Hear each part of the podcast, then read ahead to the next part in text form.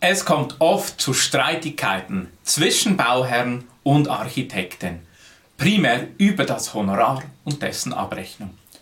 Es gibt jedoch Verträge, die Bauherren schützen und dennoch fair sind. Wir zeigen Ihnen gerne, wie Sie so einen Honorarvertrag für Architekturleistung nach ESIA-Norm abschließen können, der zum Wohle aller Parteien ist. Hallo und herzlich willkommen zum Podcast der Bauherrenvertreter. Schön bist du dabei.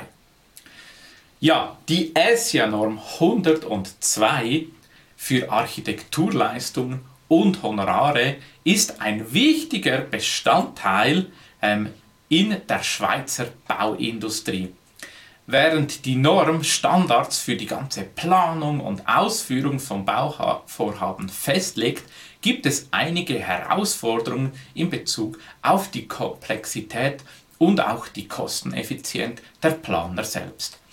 In Zukunft können wir natürlich ähm, von einer verstärkten digitalen Nutzung, zum Beispiel die BIM-Methodik, helfen und werden unterstützt, um natürlich auch diese Herausforderungen zu meistern.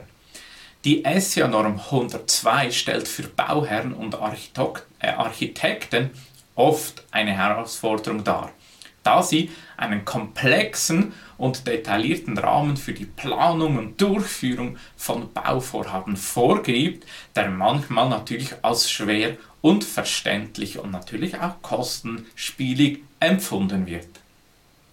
In Zukunft wird, wie eben erwähnt, die digitale Technologie, die BIM-Methodik helfen, diese Herausforderung in Bezug auf die Komplexität, aber auch die Kosteneffizienz der Bauvorhaben zu meistern. Wir erkennen durch die Technologie schneller Zusammenhänge und Abläufe, die ähm, Herausforderungen bieten und natürlich auch kosteneffizienter gelöst werden können. Durch die Verwendung dieser digitalen Werkzeuge und deren Zusammenarbeit in Echtzeit können Architekten und Bauherren die Planung und Ausführungsphasen besser koordinieren und aber auch überwachen. Und dies ermöglicht uns ein effektiveres und kosteneffizientes Ergebnis zu erzielen. Eine Möglichkeit, die digitalen Technologien, sprich BIM, in die Planung und Durchführung von Bauvorhaben zu integrieren, besteht darin, dass die Architekten und Bauherr vorteilhaft am selben 3D-Modell ähm, arbeiten, dieses simulieren und virtuelle Visualisierungen erzeugen und so die relevanten und korrekten Entscheidungsgrundlagen frühzeitig vorhanden zu haben. Durch den Einsatz dieser digitalen Werkzeuge kann eine gewisse Effizienzsteigerung in der Planung ähm, erfolgen, wenn wir Wiederholungseffekte haben. Aber das ist ja nicht das heutige Thema. Ähm, darum kommen wir eigentlich auf die Herausforderung, die, wie wir die Verträge für die Architekten erstellen werden. Die Grundproblematik und die Herausforderungen sind eigentlich in drei Kategorien zu unterteilen. Einerseits haben wir die Herausforderungen der Honorare und dessen Vergütung, dann die Nutzung der Daten und das Vertrag respektive das, die Vertragszession. Was heißt das genau? Gehen wir mal oder starten wir mal bei den Honoraren. Die Honorare können in vier verschiedene Themen äh, eingegrenzt werden. Zum einen haben wir die Herausforderungen, dass es eine Vermischung gibt von Honoraren in, in den Phasen. Wir sprechen hier von den klassischen ESIA-Phasen, von Vorprojekt, Bauprojekt, Rasierung etc. Und nach ESIA 102 gibt es eine klare Gliederung, wie viel Leistungsprozent in welcher Phase geleistet wird und da hängt natürlich ein Preisschild dran. Wenn wir das jetzt aber nicht ganz klären, welche Aufträge Architekten haben und in welcher Phase wir uns befinden, kann es gut und gerne relativ schnell möglich sein, dass Architekten auch in verschiedenen Phasen Leistungen erbringen, zu Recht oder zu Unrecht, wie auch immer. Die Herausforderung besteht einfach darin, dass es dann Streitigkeiten gibt, welche Honorare wie abgerechnet werden und von verschiedenen Phasen, die, die vielleicht noch gar nicht wirklich ausgelöst wurden, verrechnet werden. Dann das Grundproblem der Abrechnung so das zweite Punkt. Der dritte Punkt sind so die Zusatzarbeiten, die nicht dem Vertrag oder den Grundleistungen entsprechen. Wie werden die vergütet? Warum wurden die nicht schon bei der Submission ähm, bekannt gegeben? Und der vierte und letzte Punkt ist dann die vorzeitige Vertragsauflösung, die Verlustmachung von ähm, ähm, entgangenen Gewinn. Wie gehen wir mit dem um? Das sind eigentlich so die vier Hauptpunkte aus meiner Erfahrung, wo wir bereits Streitigkeiten mit Architekten hatten. Ähm, eigentlich natürlich oder natürlich immer in Objekten, die bereits am Laufen sind und dann Bauherren zu uns kommen. Das zweite Thema Daten. Hier geht es darum, die Datenobhut. Wer ist eigentumsberechtigt? Wer hat das Urheberrecht? Wer hat allfällig ein ähm, Mitrecht auf Nennung etc. Da gibt es ganz viele Rechte, die ähm, geklärt werden müssen, weil die ESA-Norm hat da ganz eine klare Vorstellung, dass alles beim Architekten liegt, obwohl man dieses vergütet als Bauherr. Und zu guter Letzt natürlich noch die Datenpflege, wie lange muss man Daten aufbewahren, was hat man als Bauherr für Rechte, was bekommt man schlussendlich. Und das letzte Thema ist dann die Vertragstestion. Wie könnte ich allenfalls den Vertrag von Architekten an einen GP, an einen Totalunternehmer überbinden, falls ich als Bauherr mich noch nicht ganz klar bin über die Organisationsform, die das Projekt haben möchte. Und das kommt natürlich sehr oft vor. Das so zusammengefasst die größten Herausforderungen und Probleme, die mit einem falschen ähm, oder mit einem unpräzisen Architekturvertrag entstehen können. Ja, das sind zusammengefasst die größten Herausforderungen. Schauen wir nun Schritt für Schritt an, was du an einem Architekturvertrag wirklich beachten musst. Steigen wir ein im Artikel 1. Der Artikel 1 erklärt dir die Möglichkeit, dass du auch mit einem Totalunternehmer oder Generalunternehmer zusammenarbeiten kannst weil der klassische, ähm, die klassische Form der Zusammenarbeit nach SG-Vertrag sind Einzelvergabe. Ähm, Sprich, du hast eine als Bauherr oder Immobilieninvestor ein Vertragsverhältnis mit einem einzelnen Unternehmer, sprich mit einem Baumeister. Dein Vertrag mit dem Architekt ist auch Einzelvertrag. Der ähm, Vertrag mit dem Bauingenieur ist einzeln. Der Vertrag mit dem Elektriker ist einzeln, etc. und so weiter. Die andere Form ist ja allenfalls ähm, äh, ein Generalunternehmen, das heißt, alles, was die Ausführung zusammenführt, ähm, exklusive die Planer. Und der Totalunternehmer ist ja die Form, wo du alles inkludiert hast, das heißt inklusive der Planung, sprich auch der Architekten. Somit weißt du ja vielleicht noch gar nicht ähm, an einem Anfangsstadium von einem Projekt, in welche Vergabeform du ähm, hineingehen möchtest für dieses spezifische oder für dein spezifisches Projekt. Darum empfiehlt es sich, diese Regel oder sprich dieser Artikel 1 so zu formulieren, dass ähm, ein Zessionsrecht ähm, besteht, dass du den Vertrag mit dem Architekten allenfalls überbinden könntest. Die Formulierung lautet dann ein GU- oder TU-Vertrag mit einer Drittpartei zu überführen oder übertragen berechtigt bist. Das ist so der Artikel 1, ähm, der wichtig ist, das Zessionsrecht. Dann ein weiterer Punkt. Ein weiterer Punkt in der Formulierung ist Artikel 2. Hier geht es darum, wie der, der, der Vertrag in der Rangreihenfolge ist. Wichtig ist zu definieren, dass der äh, Vertrag in der richtigen Reihenfolge ist, aus dem einfachen Grund, per se ist alles, was auf Seite 1 steht, höherwertiger werde die nachfolgenden Seite auf 2, 3, 4 und 5.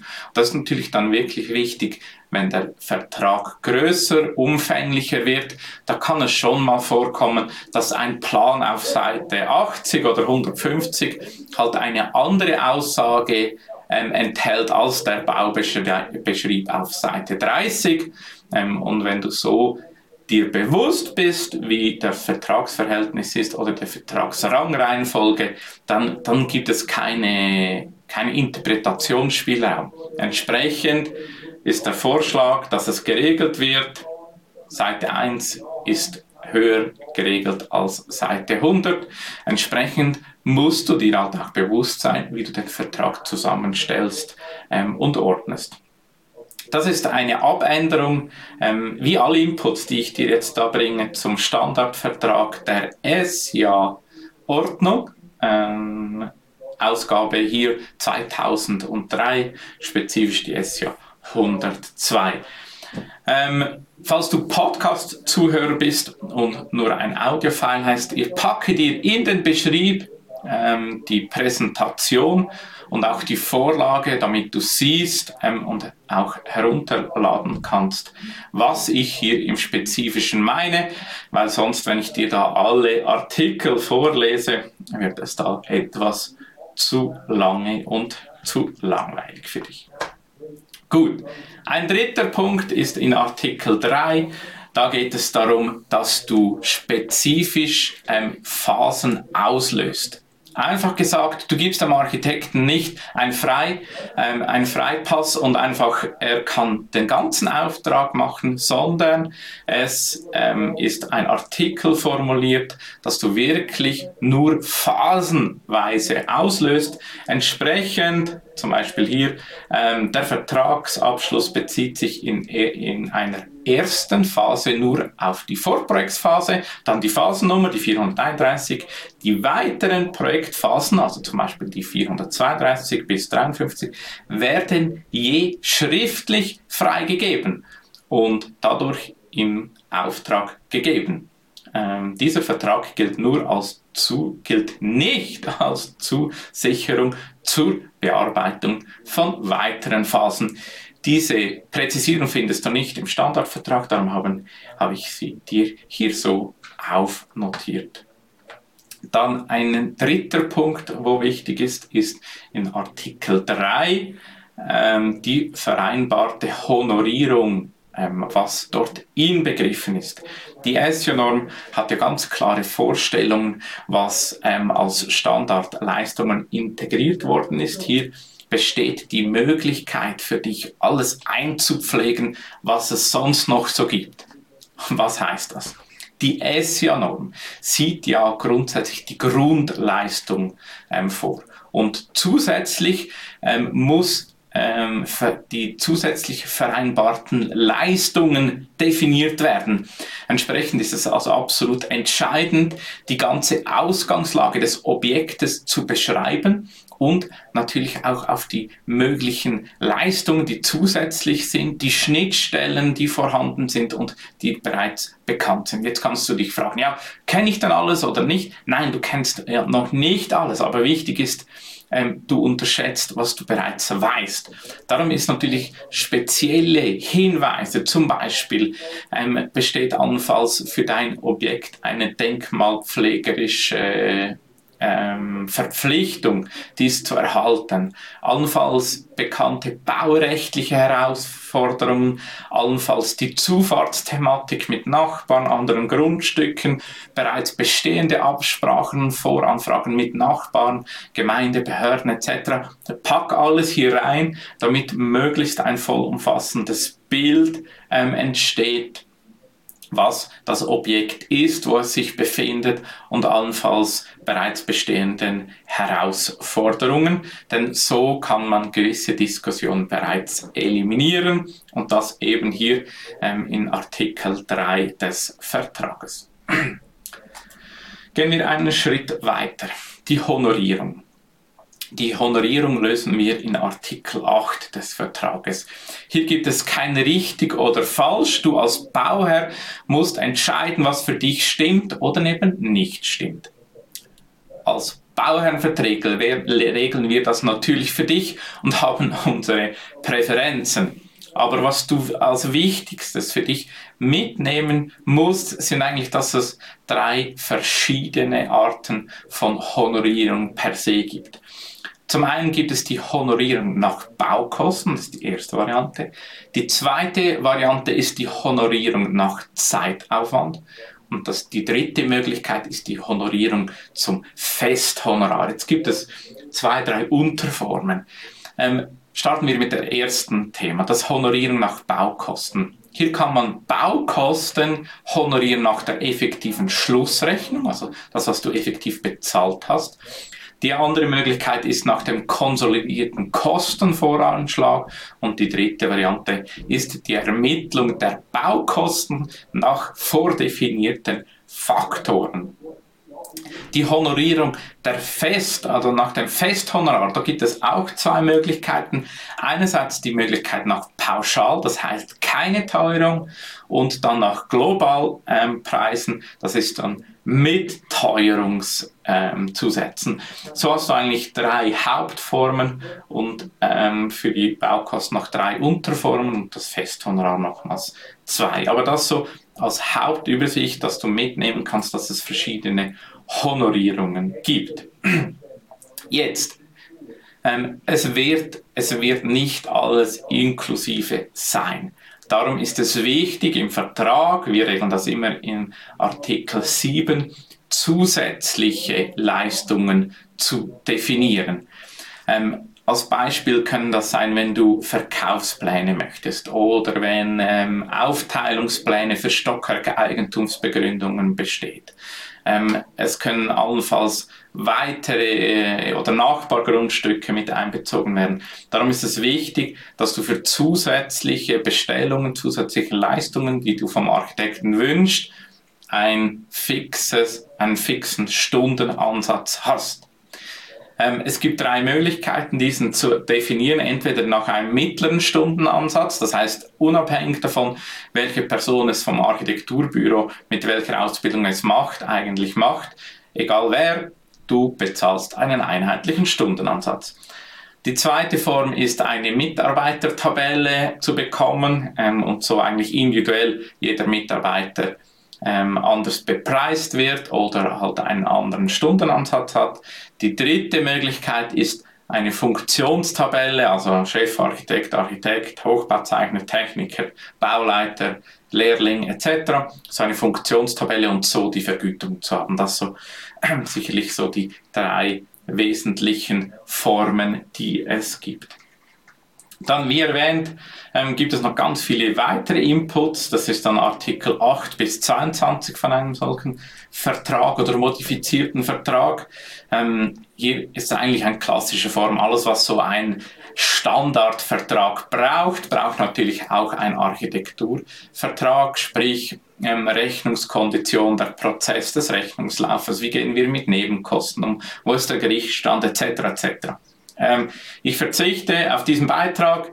Wie erwähnt, lade gerne hier die Vorlage und die Präsentation herunter. Was aber wichtig ist, ähm, wo ich eingehen möchte, bei unseren Verträgen ändern wir die SJ 102 ab und zwar in ein paar wesentlichen Punkten. Ähm, auch hier wieder der Verweis auf die Präsentation. Ich habe zwei Foliensatz gemacht. Ähm, zum einen siehst du links einen abgeschriebenen Auszug der SJ-Norm ähm, und rechts ähm, der, die Vertragsabweichung, so wie wir das in den Verträgen geregelt haben. Ähm, zum Ersten, eine Abweichung, die definiert werden sollte, ist die Abmahnungspflicht. Die SO sieht vor, dass der Architekt ähm, dass es empfohlen wird, dass er sich in schriftlicher Form abmahnt. Das genügt nach meiner Dafürhalten nicht. Er soll dies auch schriftlich machen. Das ist die erste Abweichung. Also nicht nur ähm, empfohlen, sondern er soll das auch schriftlich, zwingend schriftlich machen. Ähm, dann die Aufbewahrungspflicht. Ähm, hier ist die Definition, dass es im Eigentum des Architekten bleibt. Ich komme in den nächsten paar Folien darauf zu. Das ist ein heikles Thema. Ähm, da gibt es immer wieder Differenzen. Aber ich denke, hier haben wir einen guten Kompromiss ähm, es ist nicht die Hardliner-Linie, ähm, sondern es ist ein Kompromiss zwischen Architekten und uns, wo wir eigentlich immer finden. Darum die Präzisierung, wie das ähm, aufbewahrt werden soll, was auch der Bauerschaft zur Verfügung gestellt werden muss. hier die gängigsten Formen von DXF, DWG und PDF sowie auch die Übergabe eines digitalen Datenträgers. Das zweite Thema, ähm, wo wir eine Abweichung haben, ist der Punkt 1.4 in der SEO-Norm. Hier geht es darum, das Urheberrecht.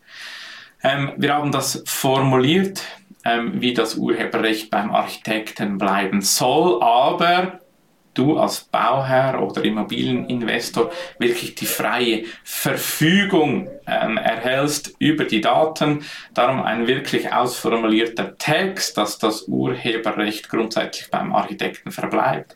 Die Eigentumsrechte, ähm, der Studienauftrag etc.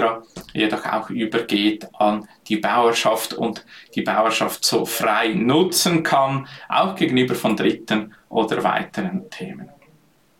Dann, der nächste Thema.